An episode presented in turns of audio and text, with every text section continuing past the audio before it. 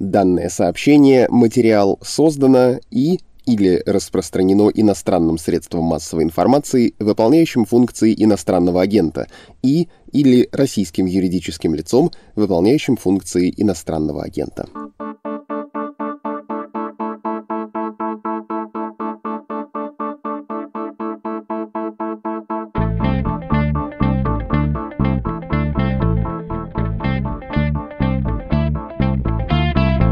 Здравствуйте, у микрофона Владислав Горин. Это подкаст о новостях, которые долго остаются важными. Он называется «Что случилось?», делается силами издания «Медуза», которое, как вы слышали в самом начале, признано иностранным агентом в Российской Федерации.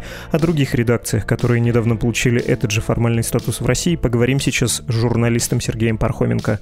Ну, конечно, говорить мы будем в первую очередь из-за признания телеканала «Дождь» иностранным агентом. Случилось это 20 августа. А кроме «Дождя» этот статус еще получили за последние дни важные истории, а также его журналисты, в том числе бывшие лично, ну то есть они стали персонально СМИ и на агентами, а также эта участь постигла независимый журналистский проект «Четвертый сектор». Да и раньше, конечно, как вы знаете, с этим сталкивались многие, и отдельные журналисты в России, и целые издания, включая, повторюсь, то самое, подкаст которого вы слушаете сейчас. Что же, весь подкаст придется слушать журналистское нытье о нас бедненьких, про то, как мы сами себя оплакиваем, но что-то все никак не замолкнем? Нет, обещаю, что жалоб, нытья нытья точно не будет.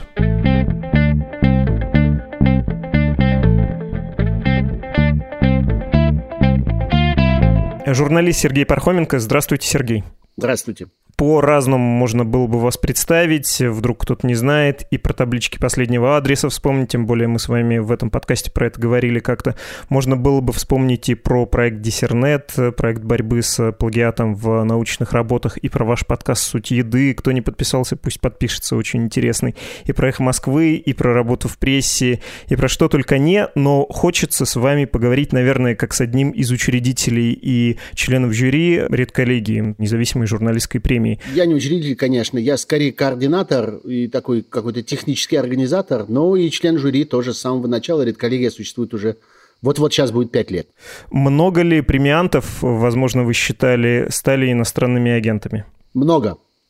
Если заглянуть сегодня на сайт редколлегии, то прямо на главной странице поверху вы увидите такую строчку там будет написано, что, внимание, на этом сайте упоминаются люди и организации, которые российское государство назначило своими врагами. Это кто такие? Это, собственно, те самые медиа, которые так или иначе участвовали в нашем заочном конкурсе. Редколлегия устроена ведь каким образом?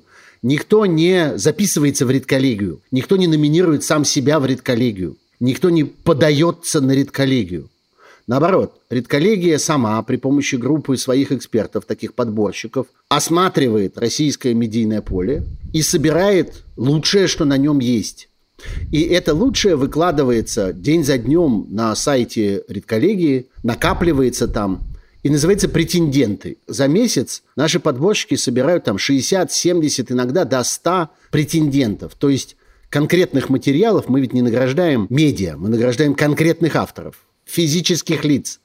Значит, вот этих претендентов можно видеть на сайте, которые в предыдущем месяце представляли из себя что-то, на что следует обратить внимание. Ну и дальше жюри осматривает эту коллекцию, которая набралась за предыдущий месяц, номинирует некоторое количество работ в такой уже совсем короткий список. Каждый член жюри имеет право номинировать одного какого-нибудь претендента. И дальше происходит голосование, и из этого короткого списка появляются, определяются победители, которые, собственно, и получают премию. Вот в этих списках претендентов и среди этих номинантов, и, соответственно, среди тех лауреатов, которые в результате получили премию, есть огромное количество тех журналистов, которые работают или работали в тех медиа, которые теперь объявлены иностранными агентами. Более того, и в тех организациях, которые объявлены нежелательными. Ну, например, команда 29 производила довольно большой объем очень высококачественного медийного контента, и их работы бывали претендентами на премию «Редколлегия». Более того, по-моему, один раз и выиграли премию «Редколлегия». То же самое с Фондом борьбы с коррупцией, который вообще объявлен экстремистской организацией. Спасибо, что это сказали, иначе это пришлось сделать бы мне. Да, ну объявлен же, это факт. Абсолютно несправедливо, беззаконно объявлен, но объявлен. Так вот, и фонд борьбы с коррупцией тоже производил медийный контент, попадал в претенденты, и выигрывал премию редколлегия. Поэтому наше толкование этого, так сказать, расширительное. Нас интересуют люди, которые пишут, или которые снимают, или которые записывают, если речь идет там об аудио, видео и так далее. Абсолютно неважно, где они работают. Они могут быть хоть госслужащими, или сотрудниками каких угодно общественных организаций, НКО, медиа, чего угодно. И все они упоминаются на нашем сайте. И их много. В самой последней, например, группе, которая образовалась вот когда назначили иностранными агентами «Дождь» и «Важные истории», там просто сплошь лауреаты. Я написал об этом. Сплошь лауреаты редколлегии. Причем там есть люди, которые получали редколлегию дважды, трижды, четырежды. Есть такой человек среди вот этих самых физических лиц иностранных агентов. Объясняется это очень просто. Это объясняется тем, что мы же награждаем не за красивые глаза, Премия редколлегии награждает выдающиеся журналистские работы. А люди, которые сегодня заняты составлением вот этих списков иностранных агентов, нежелательных организаций и экстремистов, они тоже целятся прежде всего в выдающиеся работы и выдающихся людей, которые делают свое дело лучше всех. Давайте об этом поговорим. Я представляю, как вы ответите, но все-таки для вас и на агентство вот этот феномен, это странная а, практика правовая форма, это что? Это репрессия. Это форма преследования, это форма запрета на профессию, это форма внесудебного, я подчеркиваю, наказания людей за то, что они честно выполняют свой профессиональный долг. Конечно, у этого есть э, некоторая такая морально-престижная сторона – а вот давайте считать, что звание иностранного агента – это такой знак качества, это такая медаль, это такая звезда. Давайте все назовемся иностранными агентами и будем гулять по улицам и хвастаться друг перед другом этим медальоном на шее.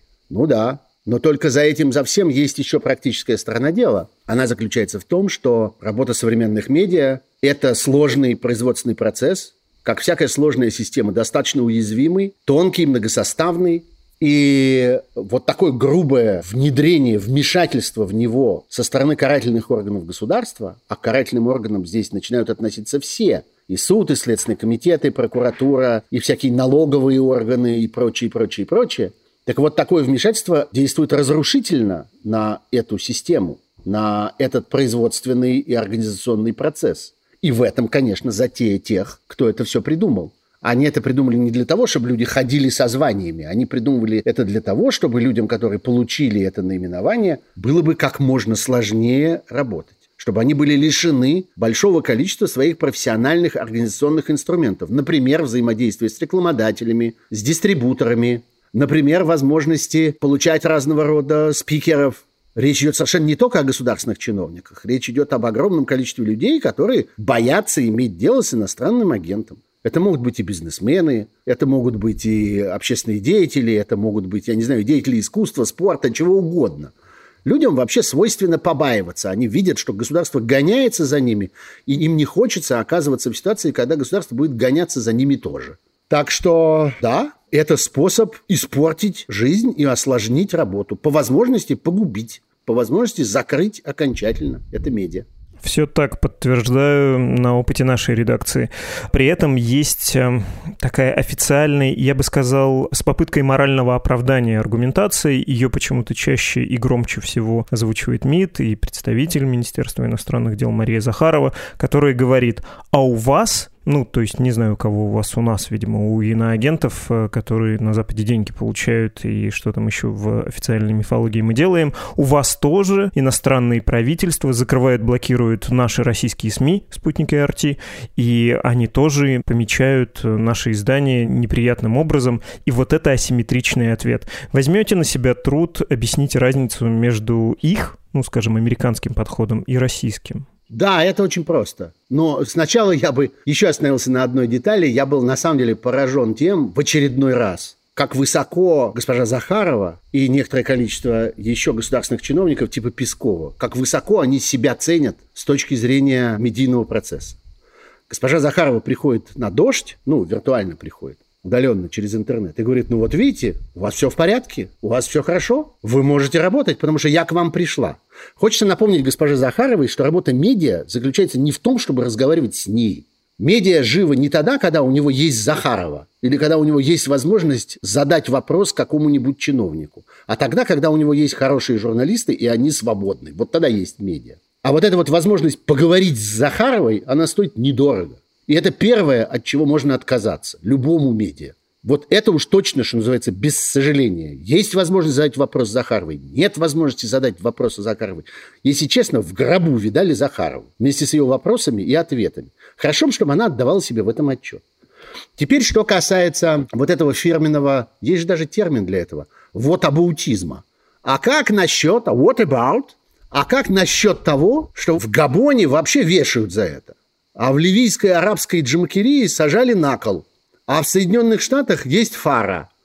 Знаете, в Габоне, в Ливии, Соединенных Штатах и во всех остальных случаях это совершенно другие законы, построенные по другим принципам, имеющие другие задачи и устроенные по-другому. Главное, что отличает, если уж мы стали говорить про Америку, что отличает американский закон ФАРа от российского законодательства об иностранных агентах, это два обстоятельства. Первое – открытость. Нет ничего проще, чем найти на сайте закона ФАРа, у него есть свой отдельный сайт, все необходимое относительно того или иного иностранного агента. Почему он стал иностранным агентом? Кто был его принципалом, то есть вот, собственно, заказчиком его деятельности?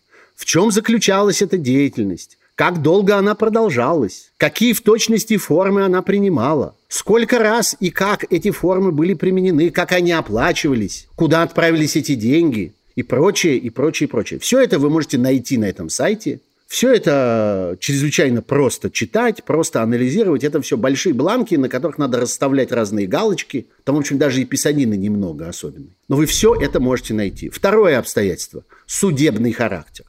Всякий человек, который рискует оказаться иностранным агентом в Соединенных Штатах. И почему-либо не хочет этого. А большая часть иностранных агентов, заметим, совершенно добровольно регистрируются там, потому что они действительно не имеют от этого никаких осложнений за исключением отчетности. И отчетность, это, надо сказать, довольно щадящая. Насколько я понимаю, раз в полгода они должны расставить эти самые галочки и прислать эту документацию в эту администрацию ФАРа.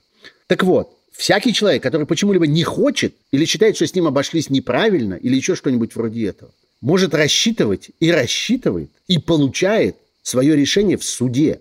Это судебная процедура. Суд защищает интересы этого лица, физического или юридического, которое предполагаемо в качестве иностранного агента. Ничего подобного мы не видим в России. Вот э, дождь, обнаружил себя после того, как кто-то из журналистов позвонил главному редактору и сказал, слушайте, а вы знаете, что вы там на сайте висите в качестве иностранного агента? И это на самом деле все. Что там висит на сайте-то? Название, дождь и номер в таблице. Больше ничего. А вот в случае, например, с сообществом людей, это даже не юридически зарегистрированная организация, под названием «Голос», в качестве мотивировки написано «Гражданка Республики Армения». Что гражданка Республики Армения? Съела аджаб сандал? Гражданка Республики Армения, сходила в Матанадаран, зовут ее Лусине, что гражданка Республики Армения? Что вы вообще имеете в виду? Она кому-то заплатила или у кого-нибудь что-нибудь взяла?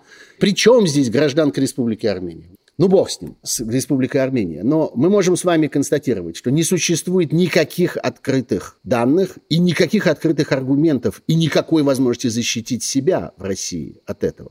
Люди бросаются в суд тогда, когда они уже оштрафованы, когда они не просто уже получили это звание иностранного агента, а уже на основании этого получения к ним применены какие-то дополнительные карательные меры. Их штрафуют, закрывают, запрещают, отнимают или что-нибудь вроде этого. Они пытаются оспорить последствия. А сам факт они не могут оспорить, потому что им этого факта никто не предъявлял в качестве судебного решения. Для того, чтобы оспаривать судебное решение, нужно иметь первичное судебное решение, которое вы оспариваете. Его нет. Вместо этого есть решение безымянного чиновника. Иногда даже мы не очень понимаем, из какой организации этот чиновник. Он из прокуратуры, из Следственного комитета, из одного из управлений Федеральной службы безопасности или вообще это кто? Вот это важнейшее различие. Следующее различие заключается в том, что по американскому закону речь идет о содержательной деятельности, непосредственно направленной на отстаивание интересов того или иного зарубежного принципала. Вот госпожа Захарова в бешенстве от того, что с ней недостаточно, как ей кажется, уважительно обошлись в эфире «Дождя», бросила, так сказать, в лицо своим обвинителям несколько скриншотов с сайта Фара, на которых бешеными жестами курсора обвела много-много-много раз какие-то фамилии. Дескать, вот посмотрите, что творится у них там. Окей, залезаем на сайт. открываем эти самые страницы, по которым елозил курсором госпожа Захарова, кликаем на эти самые имена, которые она обвела 50 раз своим э, яростным карандашом. И что мы видим? В одном случае это человек, который говорит, я представитель партии демократических преобразований Республики Конго на территории Соединенных Штатов. Я буду способствовать успеху этой партии в Конго. Во втором случае человек говорит, я представитель кандидата на президентских выборах такого-то, его зовут так-то, этого человека, представитель кандидата на президентских выборах в Нигерии. Буду оказывать ему консультационные услуги. Третьем случае человек говорит, я отстаиваю интересы Пакистана и в связи с этим отправил спонсорский взнос на избирательную кампанию такого-то конгрессмена. Для того, чтобы она, этот конгрессмен, в случае ее избрания, отстаивала интересы Пакистана, которые мне интересны.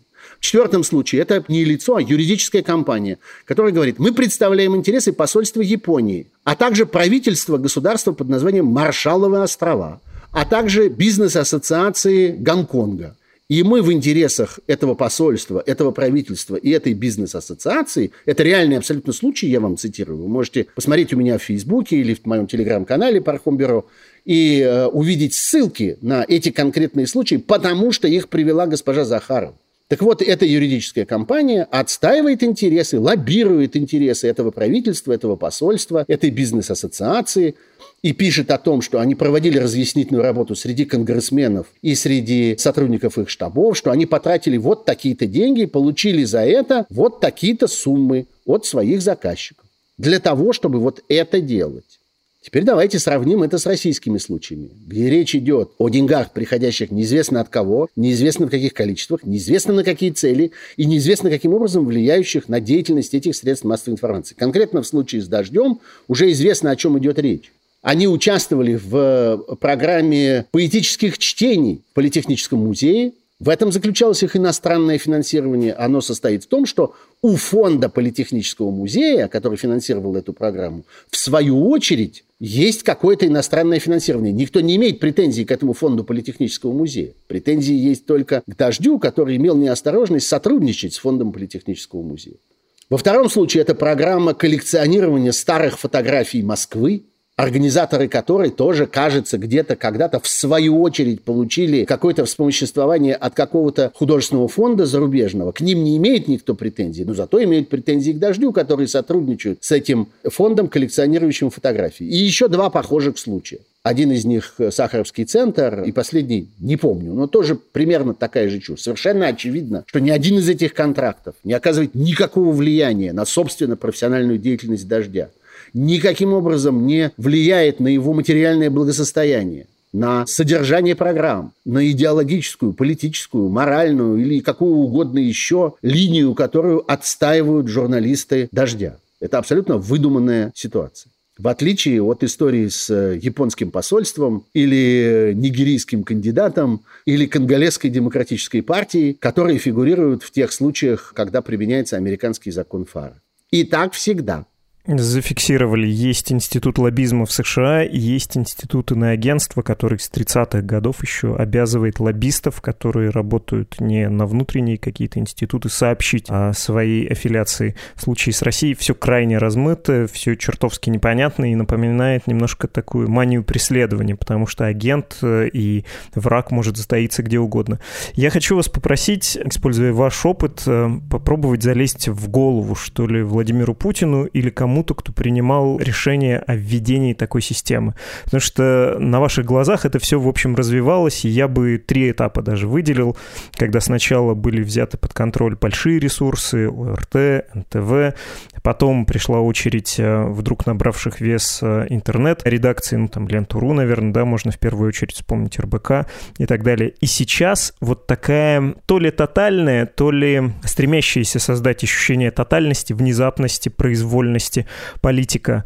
Есть у вас представление, почему это случилось? Я не хочу быть апологетом Владимира Путина, но мне кажется, что он обычно исповедовал принцип достаточности. Ну, то есть достаточно взять НТВ и ОРТ, вообще телевидение, а все остальное пусть живет. Газеты, там, интернет, тем более, это наплевать. В какой-то момент стало достаточно взять крупные интернет-издания и наплевать. А сейчас дошли до мышей, и вот их просто какой-то кувалдой вылавливают и пытаются прихлопнуть. Почему Почему так? Потому что это недостаточно. Вы употребили слово «достаточность», так вот, я совершенно с ним не согласен. Никакой достаточности в контроле над федеральными каналами сегодня нет. Вы сказали, что дошли до мышей. Ничего себе, мыши. Это важные истории мыши. Это дождь мыши. Я, вот здесь мы возвращаемся к работе премии «Коллегия», могу вам констатировать, опираясь на опыт члена жюри премии «Коллегия» на протяжении последних пяти лет, что на руинах государственной системы средств массовой информации, которые путинская власть взяла под контроль, а именно федеральные телеканалы, бумажные газеты, журналы, издательства, крупные радиостанции и всякое такое прочее, да, они взяли это под контроль, и они это сломали, раздавили сожгли и развеяли по ветру в том, что касается, собственно, журналистской профессии. Никакой журналистской профессии нет. Ни на Первом канале, ни на НТВ, ни на многочисленных каналах России, ни на радио Вести, ни в «Маяке», нигде еще. Там нет никакой журналистской работы. Эти люди не претендуют ни на какие журналистские премии, не потому что они идеологически не подходят, а потому что их работа не годится. Она слаба. Так вот, на этих руинах, на этом пепелище вырос новый слой других медиа, организованных совершенно по-другому. Они небольшие, они недорогие, они мобильные, они эффективно организованы, и они весьма мастеровиты. Журналистика в России, и в особенности расследовательская журналистика в России, переживает еще и в настоящий момент расцвет. Она находится на подъеме, она находится в одном из самых сильных своих периодов. Она началась сначала с каких-то относительно примитивных технических возможностей, с так называемой журналистики Спарка, когда вдруг большое количество российских журналистов обнаружило этот потрясающий инструмент, что можно, оказывается, за очень небольшие деньги купить доступ в систему Spark, и тебе открывается знание обо всем и обо всех кто чего с кем аффилирован, у кого где какой бизнес, кто чем владеет, кто с кем чего организовал, кто куда назначил своего человека в качестве генерального директора. И ты все начинаешь понимать. Было какое-то время, когда этого спарка было достаточно просто для любого... Открываешь спарк, через пять минут имеешь расследование. Прошло немного времени, и выяснилось, что это так уже не работает что теперь требуются изощренные умения работать с открытыми, полуоткрытыми и совсем закрытыми базами данных, реестрами, разного рода банками информации, какими-то кадастровыми списками, финансовыми документами, почтовыми документами, системами, которые следят за передвижением летательных аппаратов и плавающих судов, управлять дронами, внедряться в социальные сети, организовывать разного рода наблюдения, включая физические наблюдения глазами за передвижениями человека, использовать распечатки его мобильных телефонов и так далее, получать доступ к этому ко всему. Это все современная расследовательская журналистика. Среди прочего, еще и колоссальные усилия и огромный объем работы и сложнейшие инструменты для анализа социальных сетей. Этого ничего не умеет ни НТВ, ни Первый канал, ни Второй канал, ни Маяк, ни Russia Today, никто. А люди, которые создали эти новые медиа, владеют этим, владеют этим очень хорошо. И они уже и пулицеровские премии получали, и международные конкурсы самые разные выигрывали. И разнообразные Global Investigative Journalist Network, OCCRP, Репортеры без границ и прочие, прочие международные организации считают, что российская расследовательская журналистика исключительно сильна сегодня. И вот это все вдруг увидел президент Путин и разного рода его подчиненные из разных э, карательных органов. Из Совета Безопасности, из ФСБ, из Следственного комитета, из прокуратуры, из Росгвардии и так далее. Они смотрели и увидели, боже мой, что у нас тут отросло? Мы же совершенно ничего этого не заметили. Мы же все как-то радовались, что НТВ наш. Мы все были в восторге от того, что мы превратили в помойку газету «Известия» и превратили в бордель газету «Комсомольская правда». Нам казалось, что дело сделано. А оказывается, вон чего тут выросло. Ну и началось. Вот это вот и началось, что мы видим с иностранными агентами. Выросло-то выросло, но я думаю, что даже люди, которые искренне хотели бы похвалить, не знаю, «Медузу», «Дочь», «Важные истории», проект и прочих, э, признанных иностранными агентами, и да, проект нежелательная организация, во всяком случае он таковой признан в России, они бы, скорее всего, сказали, да, это либеральные СМИ. То есть было ощущение, что есть вот такое небольшое гетто для своих, и это сравнительно небольшие медиа, которые, ну, тоже мне властители умов, но тоже мне вот угрозы для выборов в Государственную Думу, Федеральный это Совет. Это СМИ. Я понимаю, да, я понимаю, но ярлык такой был, и было ощущение, что ни на что это существенно не влияет. Ну, то есть это не такая же ну, дубина, как НТВ. какие бывают ярлыки? Ну, я думаю, что среди людей, которые на это смотрят, достаточное количество, которые скажут, это все евреи. Можно такой ярлык повесить. Или можно сказать, это все обезумевшие феминистки. Можно такой ярлык повесить. Или можно сказать, это недоучившиеся школьники. Можно такой ярлык. Ярлыков можно повесить сколько угодно. Но есть результат, есть текст. Текст для чтения. Или видео для просматривания, или аудио для прослушивания. И когда ты видишь этот текст, или слышишь это аудио, или видишь это видео, ты понимаешь, что это работа. Она сделана хорошо. Ты видишь начало, середину и конец. Ты видишь завязку, перипетию и развязку в соответствии с правилами мировой композиции. Вот и все. А ярлыки либеральные, еврейские, коллаборационистские, продажные, еще какие-нибудь. Ну, ну напридумайте еще 148 названий. Это же качество-то не отменяет? Не отменяет. Положите рядом текст из «Комсомольской правды» и текст из э, «Важных историй». Просто рядом положите. Посмотрите, на каком уровне они сделаны. Посмотрите, как сделано расследование, связанное со сбитым малазийским Боингом в юго-восточной Украине, сделанное Беллинкетом, а вместе с ним инсайдером, а вместе с ним Медузой, а вместе с ним проектом, и кто только не занимался этими расследованиями. Положите это по левую руку. А по правую руку положите материал Миши Леонтьева про то, как летал самолет и сбивал этот Боинг. А потом через пять минут Мише Леонтьеву продемонстрировали карту, которую он срисовал совершенно из другого места и в другое время, и фотографию самолета, которую он врисовал в эту карту. Вы просто рядом положите два этих текста и выясните, где журналистика, а где пропаганда. Это просто. Я все-таки пытаюсь понять, в чем угроза. Ну, то есть, э, вот эта логика монополизации мне понятна, но, кажется, ее понимаю не только я, и в том числе и в каком-нибудь Кремле понимают, и запуская Соловьев Live, и недавно у них вышел фильм про Навального. Они исповедуют все-таки другую тактику — заглушить все голоса, создав довольно большое количество своих. Угроза заключается в том, что в какой-то момент они поняли, что эти люди из этой новой журналистики очень много знают, а чего не знают, легко могут выяснить. Вот давайте с вами обратим внимание вот на что. Российское государство, как теперь известно, на протяжении нескольких лет строило систему политических убийств, создавало группу политических убийц, подразделение, которое могло по приказу сверху ликвидировать того или иного человека, которого отдающие этот приказ сверху считают лишним, вредным и подлежащим устранению. В какой-то момент люди, которые не имеют формального доступа к государственной тайне, которым никто не разрешал, которых никто не впускал, которых никто не санкционировал, которым никто не давал команду, которым никто не заплатил за это. Вдруг взяли и выяснили это все.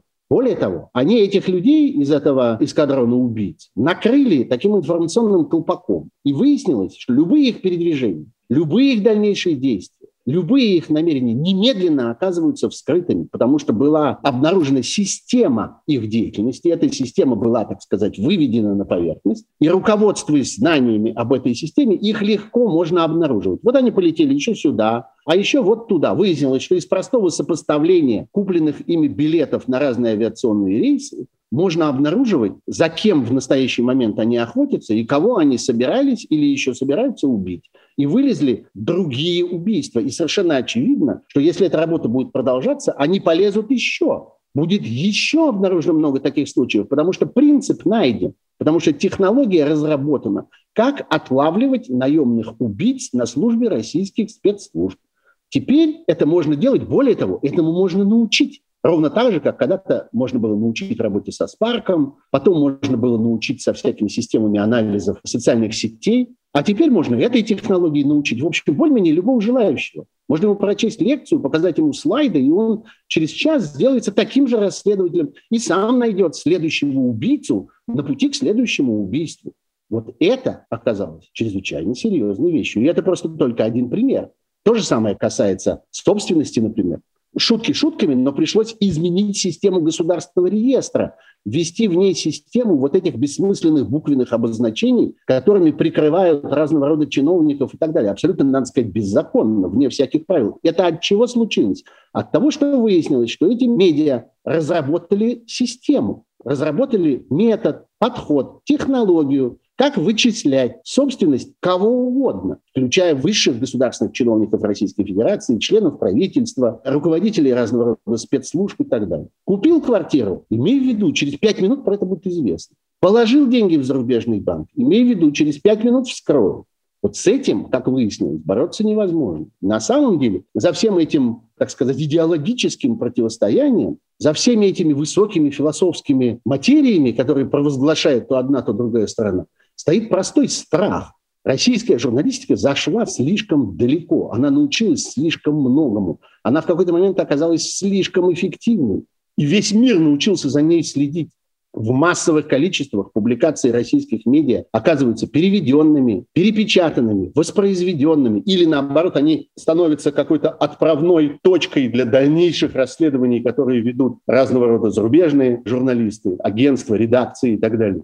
Этого стало слишком много, и с этим надо было заканчивать. Вот они стали заканчивать таким способом. Кого-то посадили, кого-то объявили для верности прям сразу экстремистом, Кого-то нежелательной организации, кого-то помягче иностранным агентам, кого-то судили за нарушение противоэпидемических ограничений и присудили к ограничению отдельных действий. Все это на самом деле борьба за собственную безопасность, борьба за то, чтобы скрывать те сведения, которые слишком активно полезли наружу. Выяснилось, что никаких секретов не существует. Им казалось, что они монопольные владельцы секретов, а оказалось, что этому можно научиться.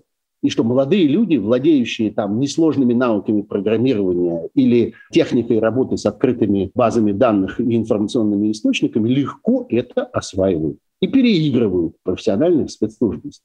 Окей, не буду упорствовать, наверное, в своем вопросе, хотя, откровенно говоря, не знаю, в чем тут э, капитальная эта угроза, если даже небольшое подозрение в том, что в государственной системе существует э, негласная группа, которая убивает политических противников действующей власти, или что у лидера есть дворец где-то на Черноморском побережье, в куче стран Европы это привело бы к революции. В России ничего подобного не случается. Так ли велика ценность, так ли велика угроза того, что это было опубликовано. Я, когда это спрашиваю, думаю, что вы понимаете, делюсь с вами не столько своим, сколько многих своих коллег разочарованием, которое постигло их. Даже, пожалуй, и не в этом году, но в этом году как-то особенно.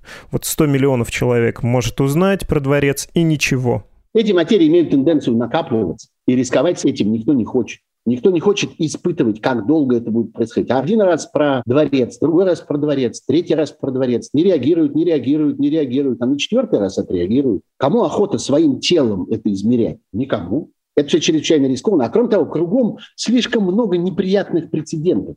Как-то обычно говорят, что там э, Путина очень испугала судьба Каддафи. Ну, ни одного Каддафи. Таких случаев вообще довольно много кругом бесконечно судят бывших премьеров, бывших президентов, судят, ловят, находят на Филиппинах с шестью пластическими операциями. Очень много кругом таких неприятных историй. И никому не охота испытывать это на себе. А вот со мной случится что-нибудь подобное или нет? А вот э, это в моем случае работает или не работает? Ну, вас нафиг, еще я буду это выяснять. Лучше это предотвратить заранее. Печально, но понятно и, в общем, принято, убедительно. А каким вы себе представляете ближайшее будущее российской журналистики? Потому что я вижу два одинаково тупиковых и грустных э, пути. Первое — это как э, бывший проект проклятый, то есть перейти на позицию борьбы, почти личной вендетты, делать это из-за границы и, в общем, тоже перейти, наверное, грань журналистики и активизма. Второе решение — пытаться следовать ограничениям, пытаться адаптироваться к ним. Но, в общем, это тоже губительная довольно вещь, просто такая жизнь в ситуации сильной радиации, когда смерть не наступает сразу, но ты, в общем, теряешь здоровье ежеминутно. Какой-то третий, может быть, вы видите чуть более яркий, чуть более оптимистичный выход? Меня наблюдение за этими всеми процессами привело к простейшему, примитивнейшему выводу. Журналистика состоит из людей. И, в общем, ни в чем, кроме людей, она не нуждается. Наличие людей является необходимым и достаточным условием для того, чтобы журналистика жила. Некоторое время тому назад нам казалось, что запрет на продолжение деятельности или на формирование новых медийных структур в их традиционном представлении, как мы это себе представляли. Вот есть редакция журнала. Вот я руководил в свое время журналом «Итоги». В нем работало 74 человека. У нас был секретариат во главе с ответственным секретарем. У нас был арт-директор, при нем были дизайнеры, у нас были редакторы, корректоры, отдел проверки. Но были сложная, изощренная редакционная структура. В какой-то момент, когда бы мне сказали, знаешь, чувак, больше этого не будет, больше не будет таких редакций. Это невозможно. Все, время кончилось. Теоретически я мог бы сказать себе, ну, все, на этом кончилась моя профессия. Раз таких редакций больше нет, меня тоже нет, и дела этого больше нет. Но выяснилось через некоторое время, что можно организовать это совершенно по-другому. Что можно, например, не иметь редакции, а сидеть в разных местах удаленно. Что можно пользоваться редакционными системами довольно сложными вместо переноса разного рода бумажек и распечаток с одного стола на другой. Что можно обойтись без собак, это такая бумажка, на которой написано все, что связано с этим конкретным текстом. Кто его написал, кто его отредактировал, кто его сверстал, кто его проверил, сколько в нем знаков, на какой полосе он должен стоять и всякое разное прочее. Без собаки нет текста. До тех пор, пока собака не распечатана, не существует никакой публикации. Вдруг выяснилось, что можно без собаки. И еще без тысячи разных других собак, которые казались нам абсолютно обязательными и неизбежными. Так вот, формы организации медийного труда могут меняться и будут меняться. В какой-то момент оказалось, что базой любого медиа является его сайт. Потом выяснилось, что приложение в некоторых случаях для мобильных девайсов, лежащих в кармане, важнее сайта, может быть, даже заменяет сайт. Потом выяснилось, что есть кое-что и поинтереснее приложений. Выяснилось, что существуют аккаунты в разных социальных сетях, боты, работающие в этих аккаунтах и так далее. Завтра выяснится что-нибудь еще. Формы будут меняться. Организация будет быстро и эффективно эволюционировать. Вопрос в том, что за люди наполняют собою эти организационные формы. Какое-то количество людей, несомненно, не переживут этого удара. Они обидятся, они испугаются. Они скажут, я устал или я устала. Они скажут, мне надоело. Они скажут, я вам не нанимался тратить свою жизнь на это. Действительно, вы правы. Какое-то количество людей скажут, я не нанимался вам быть активистом. Я не хочу наполнять свою жизнь ненавистью. Я не хочу строить свою жизнь на мести и так далее. А какие-то другие люди скажут, что а в моей жизни нет ни ненависти, ни мести, а есть интерес. Потому что в конце концов основным мотивом, который движет любым журналистом, является всегда любопытство. Ему хочется выяснить что-то. Ему хочется где-то побывать, ему хочется с кем-то поговорить, ему хочется посмотреть своими глазами, ему хочется совместить два ранее несовместимых факта и понять, как они связаны между собой. Это все описывается словом любопытство. Я думаю, что какое-то количество людей найдется, в которых любопытство будет сильнее, и они будут искать новых форм. Вот и все. И завтра мы обнаружим эти медиа в совершенно других формах. В рассеянных, распределенных, в разного рода сетях, в сообществах читателей, каждый из которых хранит по принципу peer-to-peer системы большую часть материалов, связанных с этим, или какую-то часть материалов, связанных с этим медиа. Бог его знает. Нам в голову сегодня не может прийти, что завтра образуется на этом пути. И меня это радует потому, что таким образом соперничество, знаете как, борьба продолжилась в портере. Вот здесь соперничество перешло в техническую сферу, в сферу развития коммуникационных технологий, в сферу развития сетей. А это соперничество, власть, любая власть, не только российская, вообще власть как тип структуры, всегда проигрывает, никогда не может угнаться за эффективностью сетей. Американская власть образца 2015 года не могла представить себе, что следующий президент выиграет выборы при помощи Твиттера власть не угналась за этим. Американская власть образца 2020 года не могла представить себе, что следующий президент будет избран при помощи удаленного голосования. Не могла представить себе и проиграла на этом. Это я намеренно беру не наши близкие нам и родные примеры, а заведомо как бы прямо противоположные. Это касается всех, это касается любой власти. Никакая власть не успеет отреагировать на изменение вот этих, я бы даже сказал, не сетевых структур, а сетевых порядков, Речь идет о коммуникационных технологиях, которые работают сегодня против власти на журналистов. В этом смысле я уверен, что вырастет новый слой этих грибов новое поколение. Понятно. Фундаментально тут есть тоже, что противопоставить стремлению монополизировать информацию. Любопытство, вы сказали. Ну и самореализацию, такую самопрезентацию. Все-таки в журналистику идут люди, которые любят быть в центре внимания, любят что-то рассказывать. Да, которые любят, чтобы на них смотрели, любят, чтобы ими восхищались, да. В журналистику идут люди, которым нравится, нравится. Это факт. Ну, окей, это великий, так сказать, двигатель человеческой психологии и великий источник энергии для человеческого организма. Что ж теперь? Это дает надежду. Не переведутся, стало быть. Спасибо большое. Сергей Пархоменко был с нами. Спасибо вам.